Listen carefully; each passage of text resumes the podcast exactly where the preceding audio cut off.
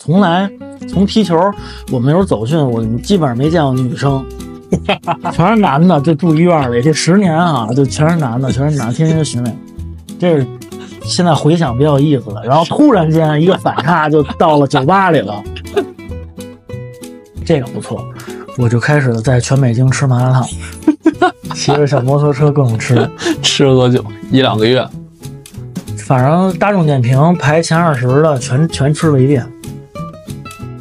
油就是因为我们最后这个一勺油最终泼在这个食材上，它是滋滋作响的。OK，啊，烫呢也是有麻辣烫给我的灵感，而且这个东西确实是从鸡汤里烫出来的，这三个字儿就这么由来了。小七年接手的秀，整个运营就 就没法运转了，对，只能一点一点调，一点一点调。然后我那阵儿都斑秃鬼剃头，特别严重，严重到就是。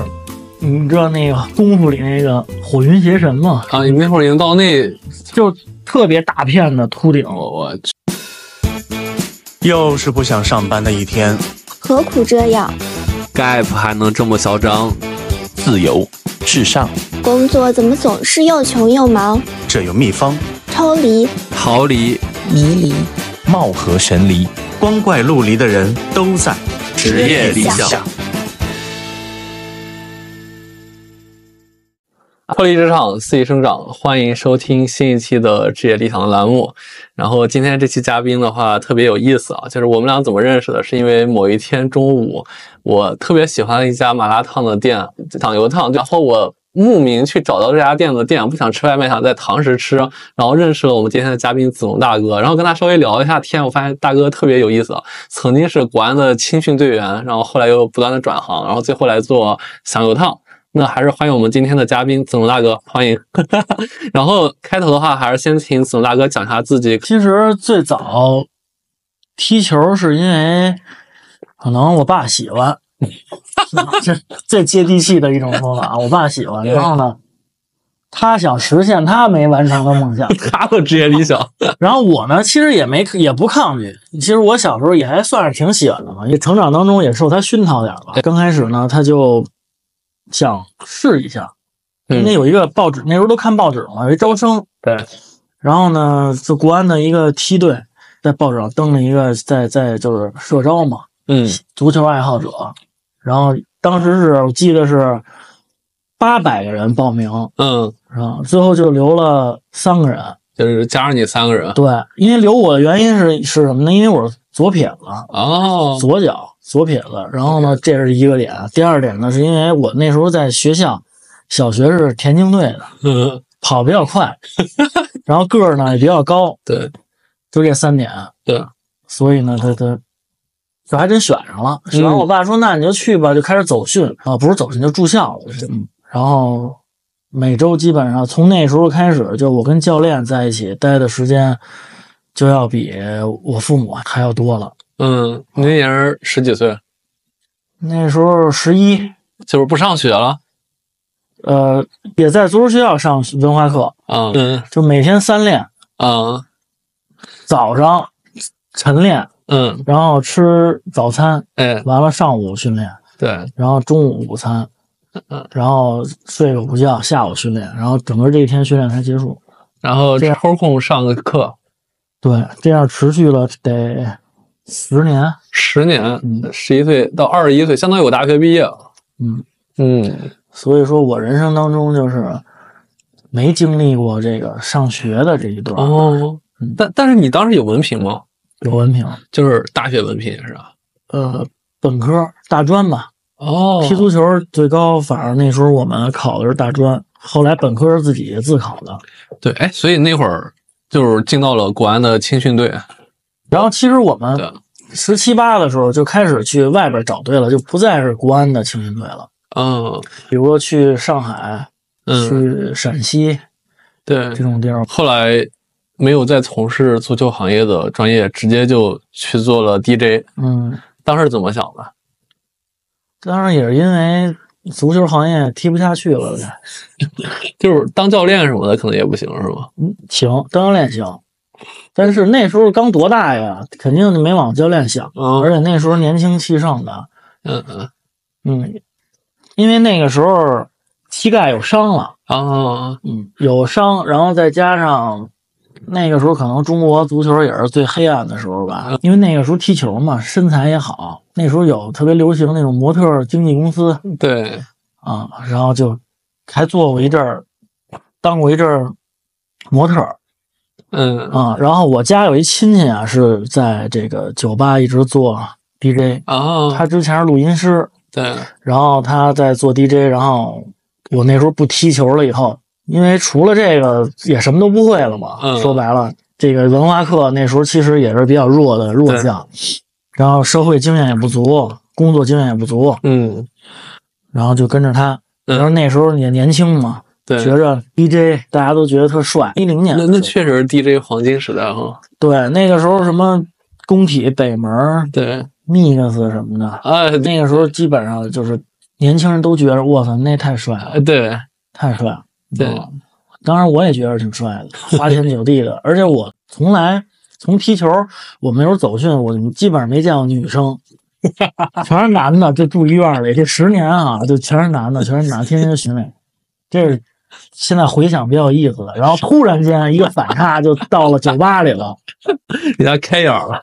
对，那时候觉得天堂嘛，所以就是你跟着亲戚一块干这个，但是干 DJ 需要专业素质嘛？就比如说是我我看他们打碟啊，什么什么音乐旋律啊，或者什么，他需要，呃，专业知识其实并不是需要很多。作为一个那个时代的 DJ 来说，那个时候我们打碟还都是用光盘呢。对，然后呢，他，但是他对于音乐的这个就是与生俱来的这种感觉，对，我觉得挺重要的。如果你对音乐没有没有天生那种感觉的话，你你需要花费大量的时间跟精力去学。但是我觉得我当时学的还好，我就学了一个月半个月啊，啊，我就已经就开就上台了。就已经去 mix 能打碟了。对，因为我之前就特别喜欢音乐，哦，嗯，我踢球的时候就比较喜，那时候还火的还是什么 H O T，啊，周杰伦刚刚开始火的时候，对，那时候我们记得特清楚。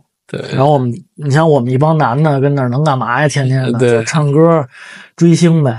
对，刚刚子龙大哥说自己形象可能还行，就是我我之前跟他聊天一直没说，就是他我第一眼看上去特别像谁，应该好多人都说特别像彭于晏是吧？然后有有有挺多人说，对对对对，所以其实外表又不错，又有长期的足球的技能，没人那身材就就转变了一个跨行了。嗯，跨行以后呢，嗯，反正干了挺长时间的吧，DJ 也干了嗯。七八年，七八年，基本上北京当时的比较火的夜店对全都干过一遍了。对，就是到时候一六一七年的时候，对对，，Mix、美丽会什么 Coco 你全干过。嗯，十三，对，后来我就加入十三集团了嘛，因为十三给我现在回忆啊，我能现在有这些一定的管理的对，经验。嗯，萌芽就是因为当时从南方的这个八八集团刚开始进入到北京以后，就是十三的前身嘛，嗯，他们带着管理的这套东西进来的，可以说是对，北京最早的实现这个管理模式的夜店。哦，因为我虽然从来不去夜，呃也不是从我去过三次夜店，但是就是因为十三，我为啥知道？因为我身边朋友到某年开始，忽然就不去其他地儿了，对吧？包括 destination 那些好像都不去了，都只去十三。然后包括十三，我看经常有一些刘聪啊，一些很有名的一些人经常来去做演出，是吧？对那好像确实是他带起了那那股新风潮。对我从我因为十三去的时候，我师傅就他把我师傅先挖走了，哦，然后我师傅过了三个月半年吧，对然后也给我叫过去了，哦因为当时人手确实不够。对，然后我们可能是十三唯一的一批北京的 DJ，、哦。就是因为人家都是在什么广西他们那个南方的人那个管理的圈子。嗯。然后我第一次接触到什么叫管理，因嗯，为我们当时都很散。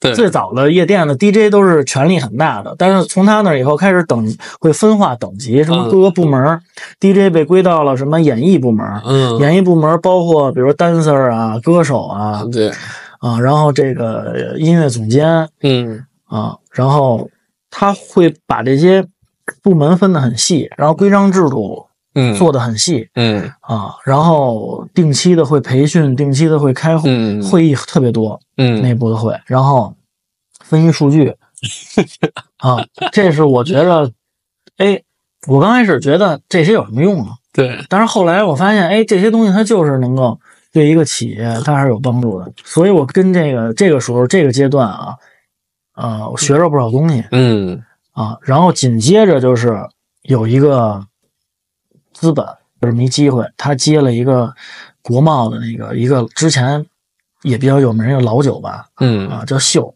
嗯秀酒吧，在国贸银泰那楼顶。嗯嗯，面积也很大。然后他当时缺一个这个总体的一个运营的人啊，嗯就这么着，我就后来去在秀做了这个总经理。哦，哎，你别说这个，我好像它是有个很大 logo 在外面立着，是吧？，对对对哇，你那会儿总经理了呀？对，然后所以那时候我也是管了差不多得有二十多个部门吧，哦小一百个人，每个月开支什么的也都是也都非常庞大。就从那个时候这段嗯，是对我人生经历怎么说呢，就是特别历练的。一，个阶段。而且我那个时候我知道这个机会也很难得，嗯，我一七年接手的秀，整个 运营就是没法运转了，对，只能一点一点调，一点一点调。然后我那阵儿都斑秃鬼剃头，特别严重，严重到就是你知道那个功夫里那个火云邪神吗？啊，你那会儿已经到那，就特别大片的秃顶，我我去啊，整个脑袋。所以你现在头发其实一头的秀发，我以前我以前头发一直特黑特密，哦。然后就那阵儿压力特别大，嗯，因为我一个人得干，一个人得干人家之前的一团队，哦，我全都得换了，因为他们全都是在敌对我，跟我后边的理念是不一样的，因为他们都比较老派的，想还要干成这个夜店酒吧那种，嗯，但是我看完那个地儿。那个环境其实必须要改造成那种空中花园。我这性格吧，说白了，那段时间给我磨的 也都没那么冲了，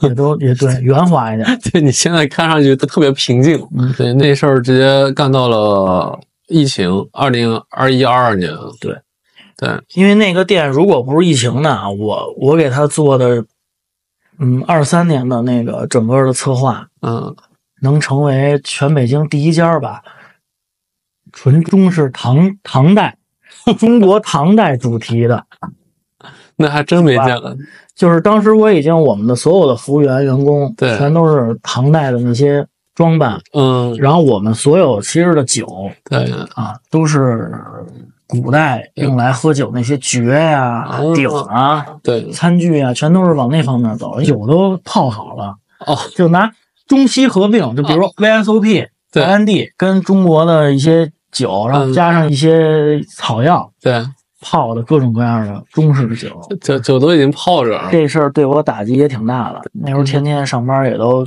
什么宾利、法拉利开着，都已经你能算是比较怎么说呢，奢侈的生活了。然后突然间一下就从那个东那一阵儿那种奢华的东西变成富的了。对，那个时候有多富，一下都有多多，穷，就开始就负债了，穷的连嗯嗯，嗯，疫情的时候就基本上都已经没钱点外卖了，都自己做，啊，只能自己去菜市场买菜自己做。然后那时候就琢磨，因为有过这过山车的经历了，对，我然后对这，我觉得这个人就必须经历这个才你才能明白一些东西，你知道吗？然后你就开始琢磨怎么样能回去。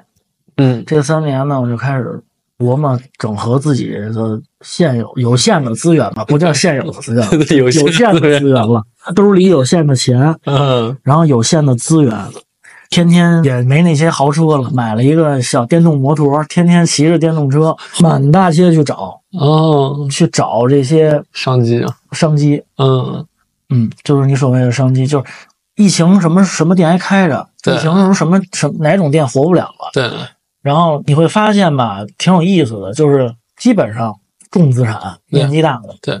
这种店，需要员工多的，嗯，嗯，全都已经不行了对，啊。特别庞大的那种，需要庞大的这个这现金流顶着的这种这种东西都不行了。嗯，然后反而你会发现一些小而快的东西。但是我现有的资源里边呢，而且我偏喜好呢，可能就是餐饮。比较喜欢吃，我比较喜欢吃，我对吃呢，因为那个时候比较奢侈的时候，对一些好的东西啊，嗯也都基本上北京好餐厅也都吃过了。嗯，然后呢，就想，然后身边的资源，那些之前干那个酒吧的时候，好的厨师，嗯也认识一大堆嗯，啊。然后呢，兜里的钱呢，可能投别的也不太够。我感觉足球和 DJ 你都有一个感觉，就是做够了一件事之后就不想再做。也是因为市场的原因，嗯就是踢球也是，你会发现踢到那个时候吧，当你真正融入到这个圈子里以后，这就是你你说的，我两个长了两个大记性。对当你刚开始你没分析过这些东西的时候，你就钻进来了。对，但是你干到一个一定时候，你发现哇，这不行。但是你别忘了，这荒废了你十年呀、这两个我这两个职业荒废了我二十年，对对吧？我能说出这话来，就是因为我长了经验了。但是你回头想想，确实对我来说就是不太美好了。那个时候你才会发现，你要把眼光放得更远，对，你要想的是二十年以后的事儿，嗯，甚至是三十年以后的事儿。就甚至可能下辈子的事儿。对你别想的只是说今天明天你你你挣这点儿仨瓜俩枣了，他能怎么样？你折的也快，对那样的话，说白了就是就跟盖楼似的，你地基你得打好，嗯，而且你想好在哪儿盖，对，这个地段未来有没有发展，什么都得想全面了。所以其实吃了一圈之后，感觉就是因为我看了你们那个想有个烫的一个理念嘛，就是说你们三个北京大男孩儿，就是发现其实自己，包括你那会儿也是没钱点外卖的时候，可能也经常吃外卖，对吧？就可能发现外卖其实没那么健康，所以是有了这样的理念，开始逐渐琢磨这件事儿了。就跟接刚才那个骑着小摩托开始转，对，我发现反而你像什么麻辣烫、熟食，在疫情期间对，就火的一塌糊涂。嗯，然后呢，为什么在餐饮里边儿那么多品类，我选择这个品类了？嗯就是说赛道、嗯火锅、嗯，烧烤、对，炒菜，什么这菜那菜的。最后我选择了这个呢，因因为我就是看中了嗯未来。对我就是看中了未来，因为这个东西麻辣烫，你说它整个的这个制作的这个过程，嗯它并没有问题。嗯只不过这麻辣烫这仨字儿，我为什么刚开始我不想说介绍为我这个是麻辣烫？对，麻辣烫会现在这个市场被教育的吧，听见这仨字儿吧，就老感觉是那种廉价，对，然后要么是那种不干净，因为它里边会有好多那些不健康的鱼丸啊，对，什么什么什么蟹棒啊，都是那种相对没有那么高端的对合成的吧，这种对基本上都是合成肉。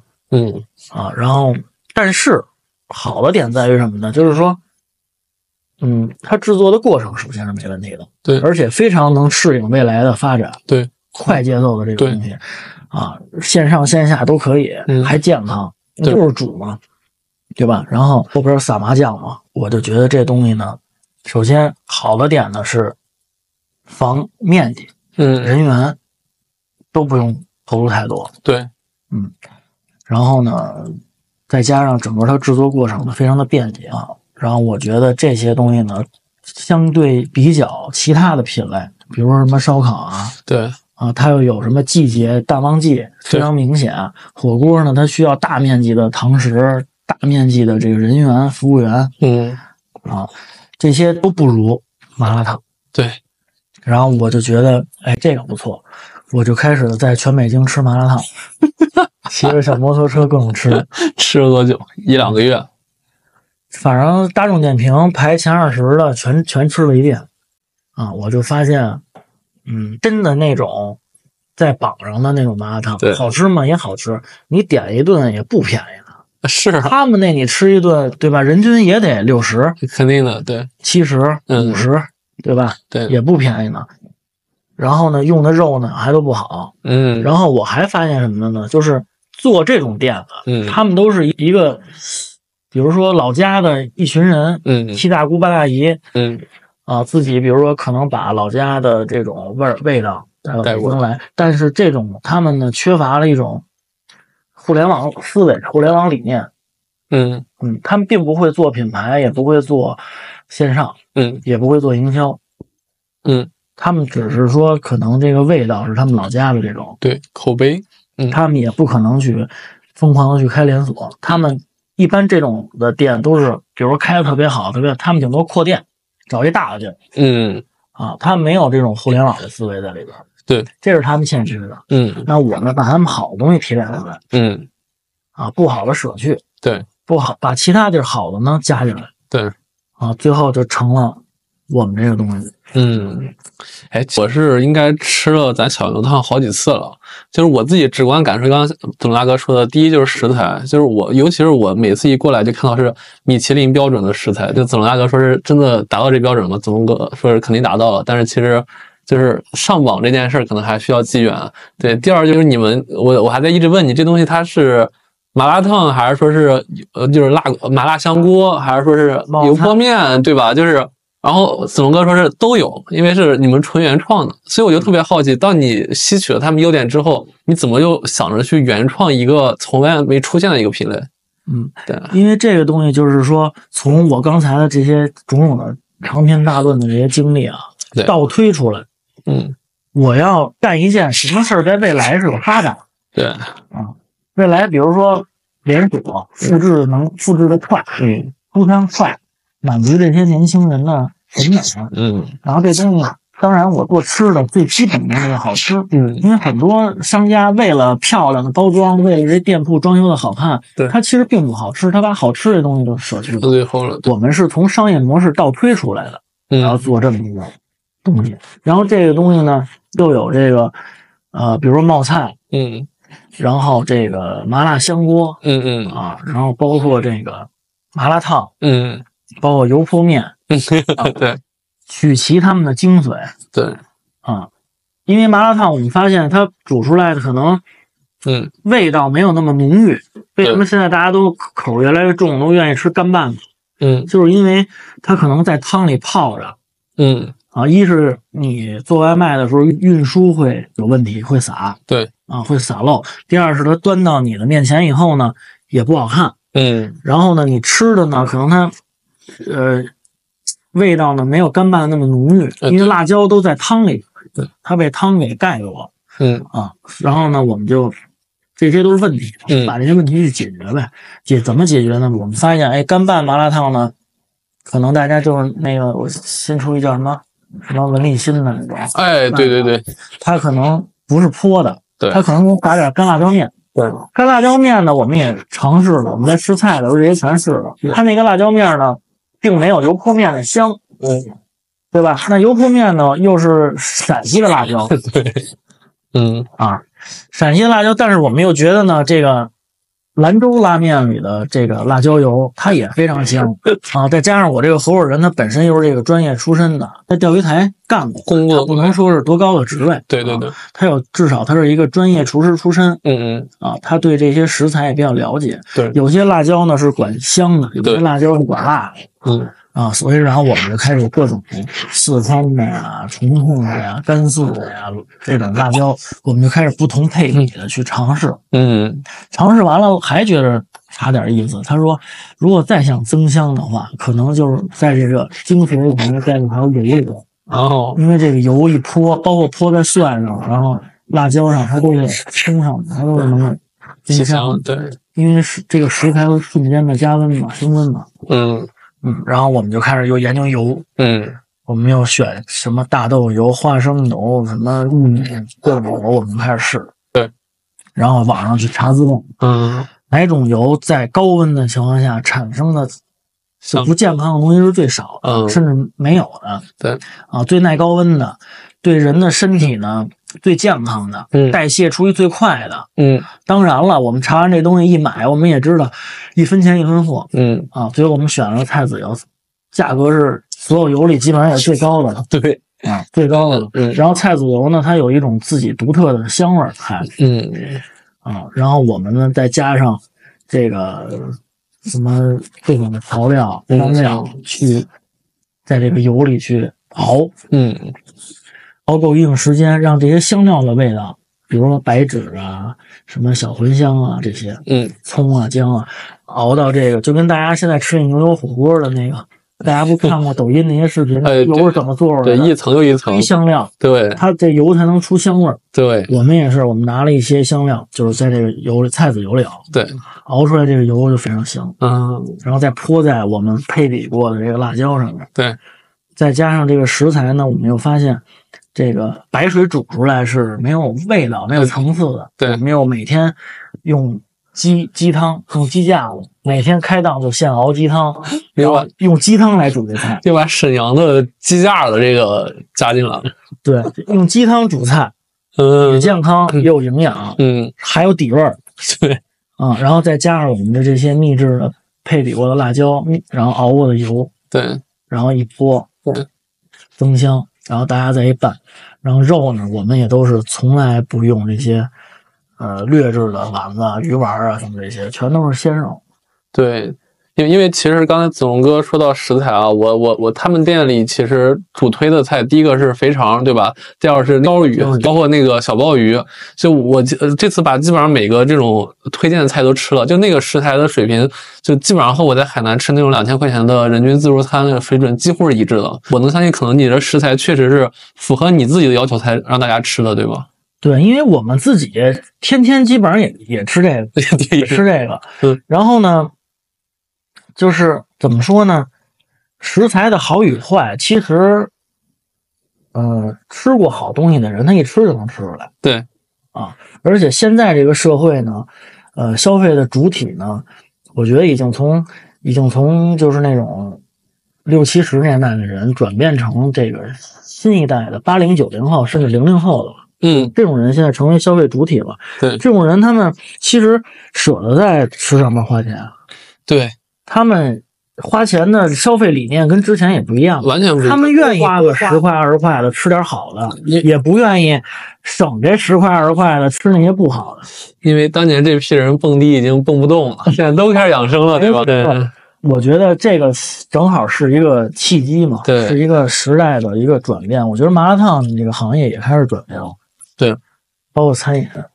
对，就整个其实像拌面啊，像麻辣烫，包括我刚刚说的炸串儿，大家其实单价我看到都是在提高的。对，包括一其实一些高端店，就像之前喜茶一样，大家逐渐能接受更高的水准，但是有更高品质的店了。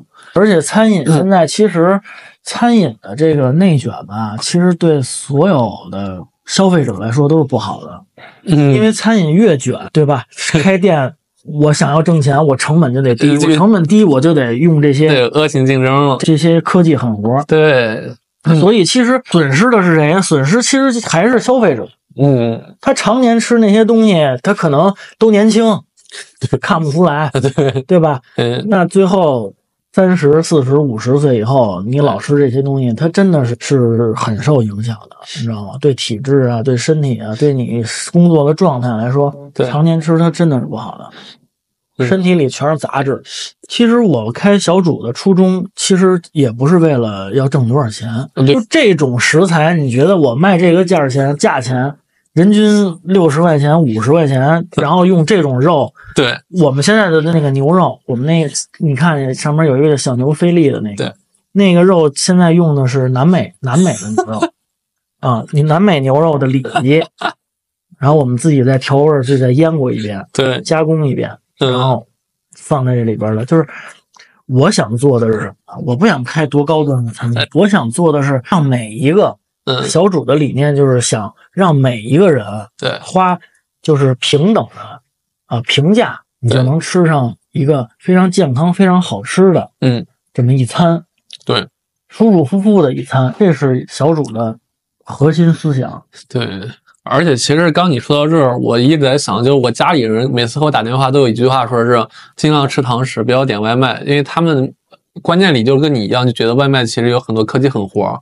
对我觉得其实小主反而在做一件事，就是摒去外卖所有不好的地方，其实让外卖也变成一个健康饮食了。对，没错。我们因为我们想的是，其实我们不用开那种特别高档的餐厅，你不用花很多的钱，你也能吃到这种健健康康的对，啊，舒舒服服的嗯，啊，还特别好吃的一餐。而且我们这个关键的一个里边有一个特别好的属性是，你可以自己选，嗯，想吃辣的，不想吃辣的，对，想吃蒜不想吃蒜，今天想吃生菜了，嗯，明天不想吃生菜了，想吃油麦菜了，后天想吃肉了，明天不想吃肉都无所谓。对，而且我第一次见到一个麻辣，呃，所谓的麻辣烫品类吧，这竟然有一个套餐叫做健身女神套餐。对，一般开这种店是不会再给你讲健身的，因为它本来就是一个天然冲突的概念。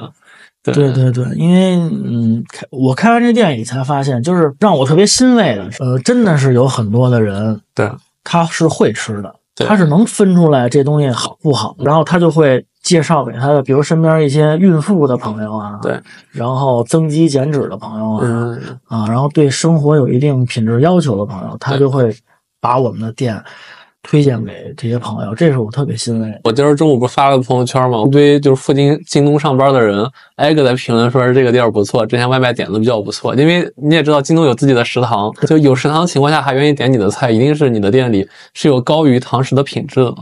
嗯，对嗯，而且我们也比较注重人情味儿，对比如说我们会给大家送过年会给大家送这个周边 产对品，你也不用花钱，就是春联儿对，对然后夏天有我们的扇子呀，对这些全是我的成本。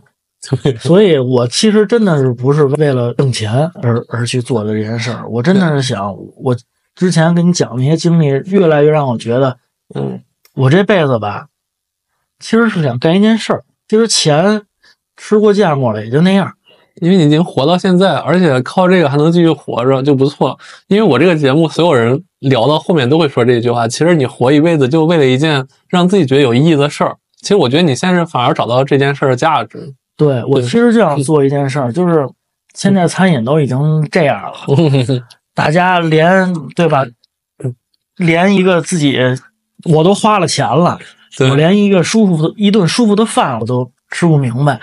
我觉得这个真的是该改革了就像那句话，就拯救不了国足，你就拯救外卖吧。啊！对对对，拯救不了国足了。抢油烫这个词儿是你的原创吗？因为我觉得这个名儿，我一开始以为是什么非遗啊，什么一些古典的，你怎么想到这个名儿呢？嗯，因为我们当时研研发出来这个新的产品之后，嗯，我们又不想让它让大家，因为麻辣烫已经给刚才我说了，给大家的形成一个概念就是那样了。嗯嗯，然后包括所谓的冒菜啊、香锅啊这些词儿，已经在大家印象里形成一个固化的对，概念了。嗯然后呢，我就想，我跟我合伙人说，我说咱们得想一个新的东西。嗯这个东西是，既然我们这个产品已经创作出来了，对我们要给它一个新的名字。嗯这个东西以后真的让大家记住以后呢，嗯对吧？你甭管是谁抄不抄也好，我也希望大家都往好了抄，比嗯，我做的更健康，比我做的 更好吃也行。对，我没有那么小心眼儿，讲油就是因为我们最后这个一勺油最终泼在这个食材上，它是滋滋作响的 OK，啊。烫呢也是有麻辣烫给我的灵感，而且这个东西确实是从鸡汤里烫出来的，这三个字儿就这么由来了。小煮呢是我这个店的名字，名字对，嗯因为我觉得，呃，小而精是我这个店的理念。对，包括你看我店里的装修，特别的热闹，然后特别的密集，但是呢，都是我很用心的，一点一点的从装修上去，对吧？我比如说我去日本的时候，我发现日本的伊伊兰拉面啊那个理念就挺好的，就是日本的文化是就是小而精，对，它的那些拉面馆儿都是大家一人一个小格子，冲着这个墙或者厨房里边吃的，嗯，就是跟我们普通面对面有一个普通的桌子吃饭的感觉是不。一样的，对，而且我们主这个小而精呢，主打的我们这个东西也不适合就是那种，呃，十几个人来聚餐。嗯。我们其实打的就是你自己，对。或者你带着你一个朋友，对或者你一个情侣啊，舒舒服服的吃一顿饭，对，这是我们的理念。他的店里氛围特别不错，这个我是深有感触的，因为我这几次来，我感觉就刚才就他们店和隔壁的店的地的咖啡的店，其实两边老板都特别熟。我我每次走在他们两个店儿之间，我就感觉特别像过年，就有的人在做咖啡，有人在烫菜，然后有的人在拼那种小积木，就差煮一盘饺子，那该过年了。对，就是这种店的氛围，就每个人走进去之后，就忙碌的工作，因为附近很多都是互联网或者一些大厂上班的人嘛，能忽然进到一个比较舒适的一个状态。我觉得这可能也是你们几个所谓不追求钱，但是追求的一种生活的状态了。说白了就是给大家的一种呃服务。我想服务这群天就是天天在北京这么忙碌，嗯，对？吧？这么辛苦的人，对，您还下了班儿到了家吃不了一顿好饭，自己有时候也没有时间去做，或者说忙了一天了，加完班儿到了家了，对，而且现在基本上租房也都是那种小 loft 的，厨房面积很小，对，对吧？基本上现在年轻人租房面积，厨房面积都很小，对因为你不怎么会做饭，对，或者说是累了一天了，我不想做了。嗯这个时候呢，我希望能给大家一顿又好吃又健康，热热乎乎、暖暖乎乎的一个又好看。对，还能拍照。对，因为我们那个所有的食材都每单还都会摆盘儿。对，刚刚子龙哥虽然也说了，就觉得可能踢球踢不出前途了，但是说实话，你从十一岁开始到二十一岁，一个人青春期全都在足球这件事儿上，然后成为一个专业足球运动员。你在二十一岁那一年决定去放弃这行，你当时有没有觉得可惜？种种原因吧，因为我当时从事这个，刚才我也说了，我们住校嘛。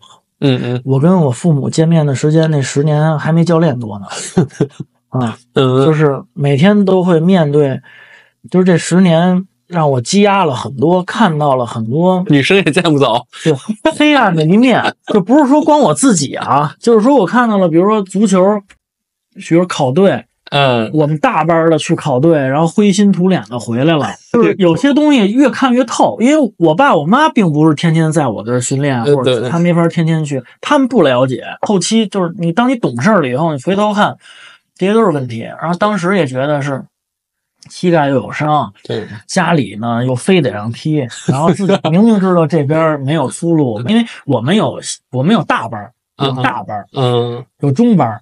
对，我们当时是小班，我们下面还有一代，就一个班一个班，这个班可能开始去考队了，我们可能还小呢，我们就看着他们都回来了，就很多事儿都是慢慢的就就全明白，我们就能看到我们自己的未来了，就我们可能未来也跟大班一样，也是灰头土脸的就回来了，好吧。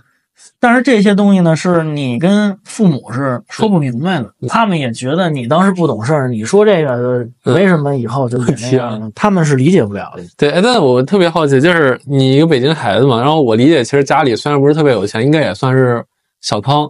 就是当你放弃踢足球这条路之后，家里应该会建议你去考公呀，或者说去个体制，或者类似做平稳的工作。但你当时那一刻，其实选择了去做一件。你父母看来是同不同意的一条路哈？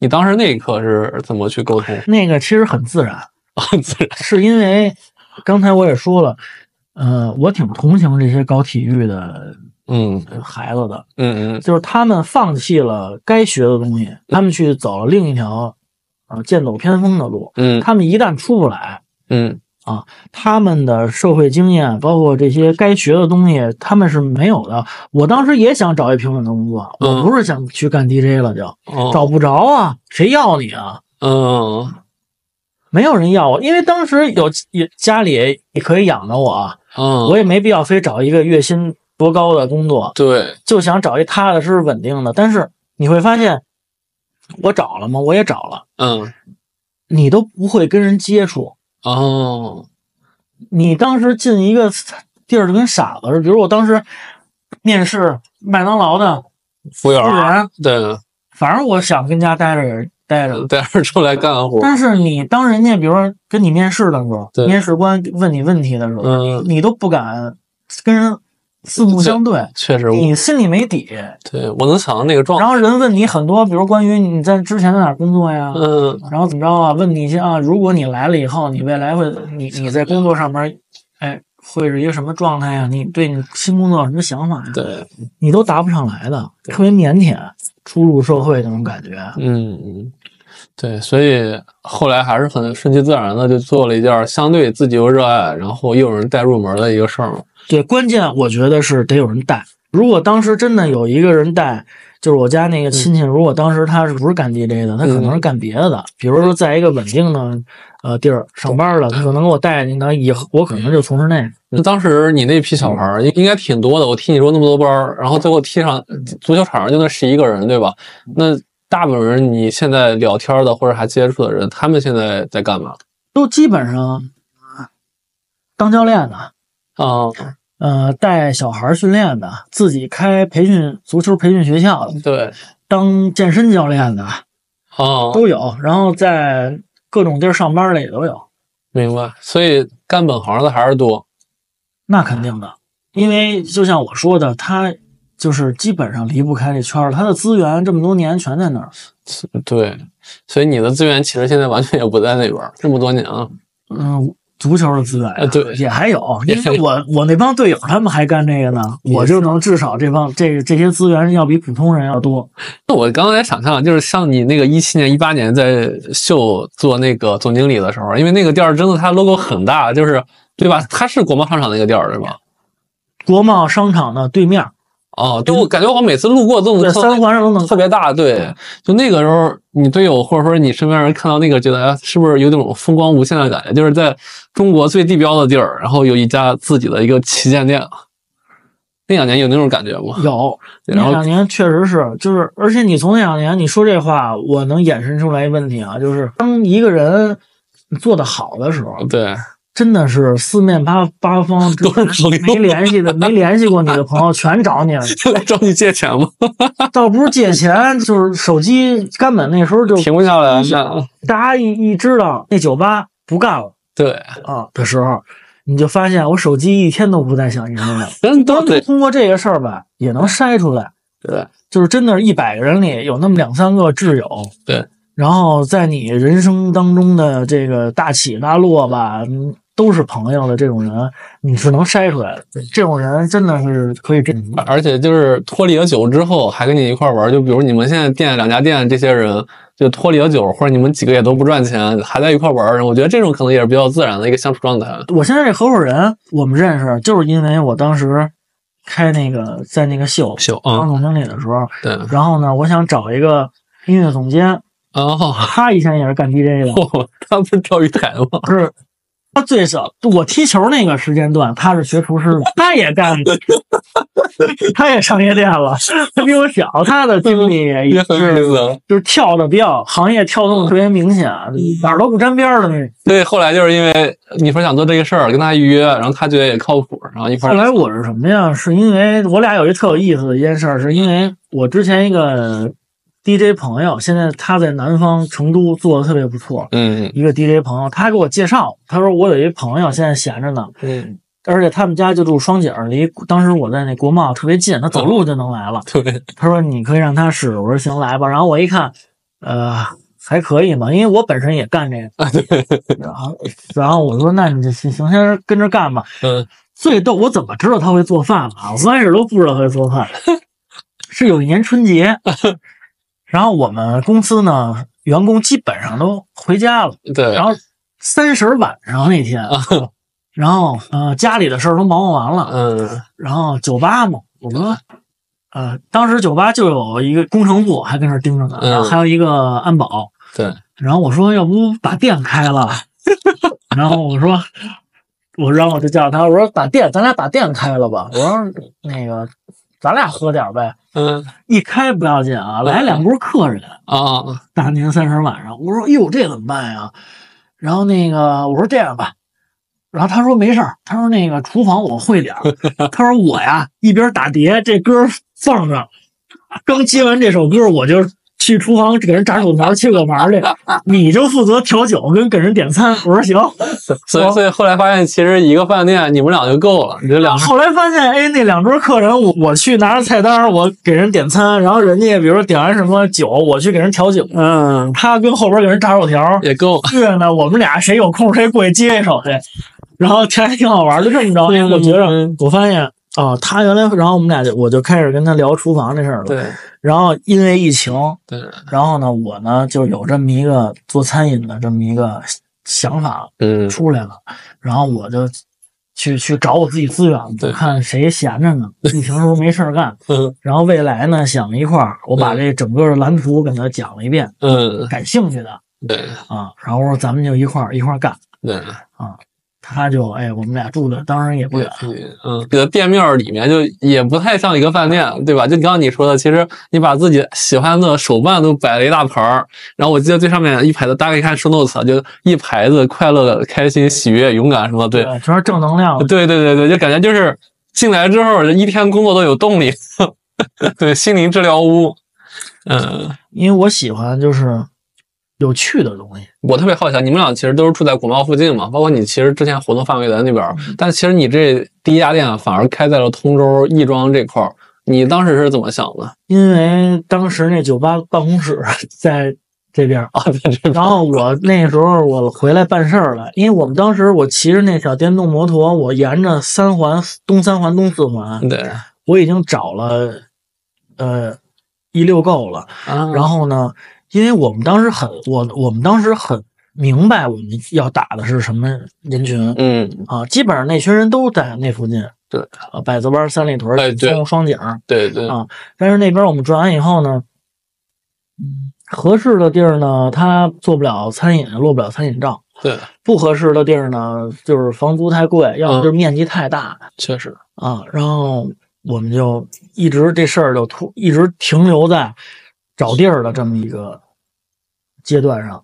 对，然后后来直到我有一次回来这边办点儿酒吧之前的这些事儿嗯嗯，然后我一看，哎，这边儿啊，因为我之前来过，我知道这边有一群，嗯、有一个小区，对，城市之光哎，一到两个小区，对他们住了还是一些年轻人呢。对，我对我们这个产品特别有信心嗯，啊，然后我觉得就靠这一个小区，我至少就死不了，一个那租金，呃，对，吧？然后我们就说先开一小店，先尝试一下，是，对，嗯，还真超出超预期了，已经。对，你知道吗？这个店一年基本上这方圆五公里，嗯，嗯，一提小主基本上还都知道，甚至有从上回有那个，就是他们人、嗯人传人都有从西三环特意过来吃来了，因为他们有的说，哎呦这特别好，就在我们家旁边儿，嗯，嗯，明白来。尝尝来吧，就对，所以所以其实小主现在的停留阶段就是你们刚创业半年是吧？然后开了第一家店，创业呃开了一年了，开了一年了，然后你们俩其实就是二人转的模式，就一个人在后面，一个人在前面，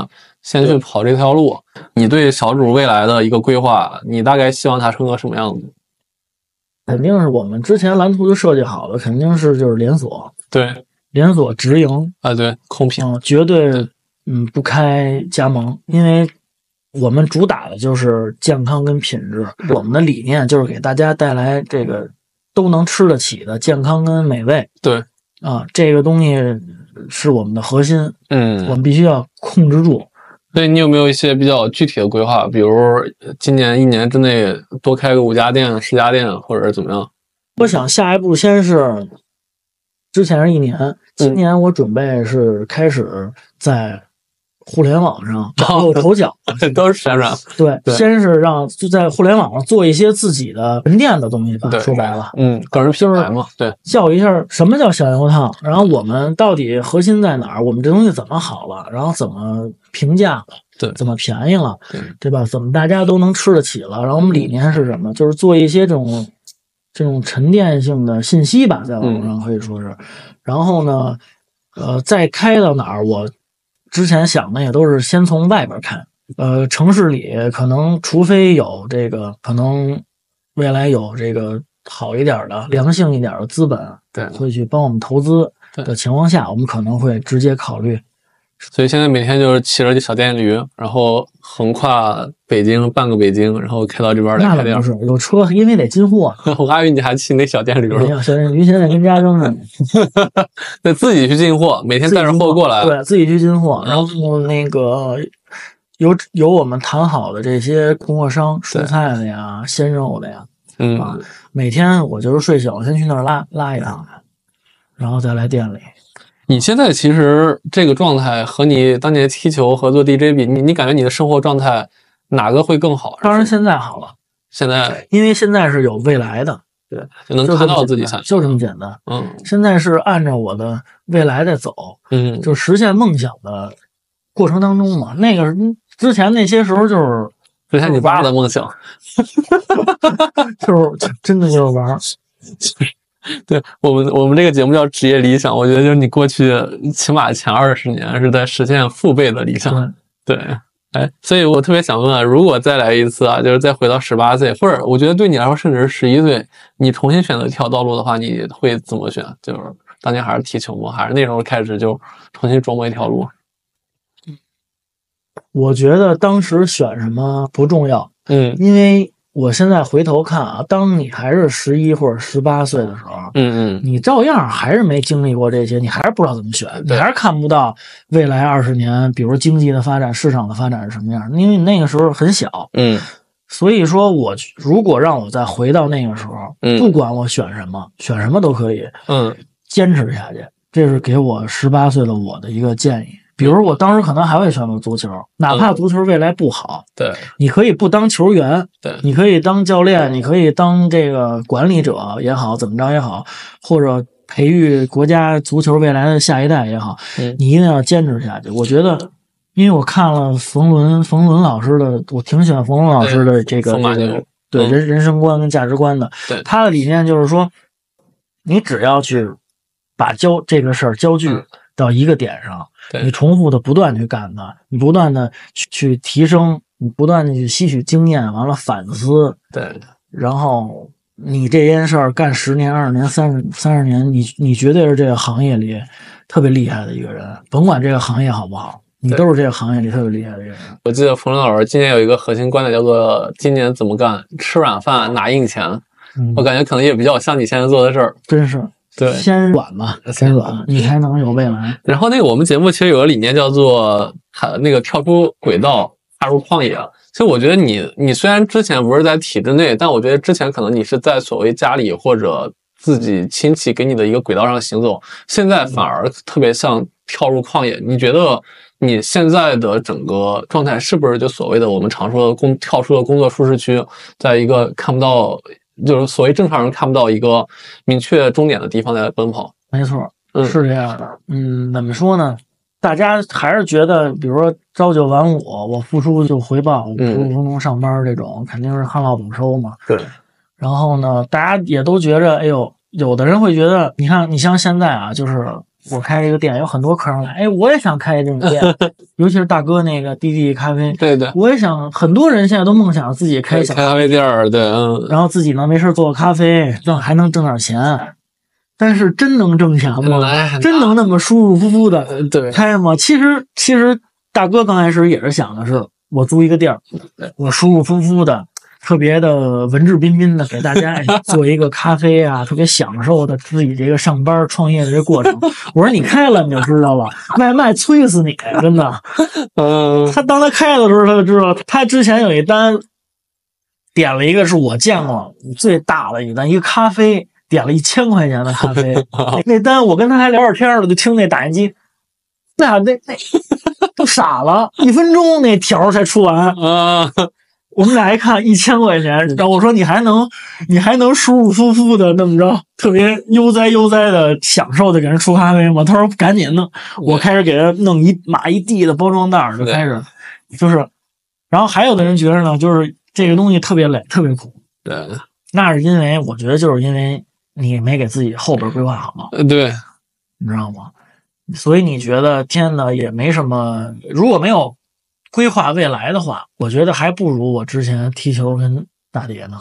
对，啊，就你天天一睁眼，哎呦，就是切菜、洗菜、弄这些吃的，嗯弄这些肉，然后晚上关了，然后每天这样重复，我觉得还不如上班对，啊，就是没有梦想。对。那我问个特别现实的问题，当时不管是你踢球还是说你打碟，打碟时候也是总经理了嘛？当时你的社会身份其实是所谓上层或者很多人很羡慕的身份，就一出去或者你爸说出去，我儿子国安的，或者我儿子是什么什么总经理，对。但现在其实就是虽然叫抢油烫，但是其实很多人可能说你是个麻辣烫的小老板儿，就是。你这种身份的反差，或者说是所谓外界给你的反差，会对你心理造成影响吗？或者你现在会觉得就是自己心呃，就是所谓这种地位很低落吗？落差感是吧？，对，落差。多少还是肯定会有点的嘛。嗯，反正以前我吃完饭往那儿一扔，那员工 就哈着就得给抢着刷的那种了，对吧？这是大白话啊。现在客人吃完呢，我得去捡，我得收完我自己刷。对，然后之前有朋友就是之前知道我开那酒吧的对一些朋友，有时候会来找我玩儿来，他说，然后一看我这种状态，他说你不成功谁成？他说你当年那样，然后现在我看你自己擦桌子刷碗。然后最主要的是，你还是一北京人。对，北京人他说北京很少能 能，一是要面子，而且北京人很少能能够受得了常年的这么这么累，都是我自己有房，然后我也有车，我也不愁未来了。嗯，房子我也不愁住，我也不愁住，不愁吃不愁喝的，保险什么的家里也都给交上呢。老了一拿退休金，嗯嗯，有什么可愁的呀？我还真不一样，我跟我身边那些北京人的朋友还也我我也跟他们比过，我还真我还真是自己老想干点什么事儿，而且我感觉现在我刷碗也挺幸也挺幸福的，因为这是你有梦想就觉得这些事儿是幸福的。明白。所以虽然现在更穷了，或者说做的事儿更细碎了，但是你现在是最开心的时候，嗯，在做自己的事儿，可以这么说。我想对一个行业有所改革，对，能够至少。让我这个品牌能让大家知道，哎呦，这个品牌一出现，带领了整个这个行业的不同，嗯，可能是这个吧。所以用个更理想或者歌词里的话，就是想改变这个世界。嗯，可能从小还有这样的理想，至少还有这野心吧。趁着现在虽然已经不年轻了，还能干得动。嗯节目的最后，就是还是请经历那么多波折的子龙大哥送给我们节目。节目前各种可能，我不知道有没有职业理想，或者说是正在踢球，或者正在体育类的，或者正在做某件事的朋友，一个自己的人生忠告。我觉得就是多想想未来，嗯啊，尽量在你的见识范围内能预测的能有多远是多远，但是呢，也别把太多的精力啊去预测未来，因为会让你变得就是现在不确定。对，会让你也不知道往这儿走，也不知道往那儿走，大概齐啊想过这事儿就行了。嗯，然后坚持住你现在干的事儿啊，然后一定要多反思、多学习啊，多认识自己。呃，也希望大家能来子龙大哥的小油烫小店里去品尝一下，也希望小主未来能越来越好，希望子龙大哥能早日改变世界。谢谢，谢谢子龙大哥，谢谢。那就算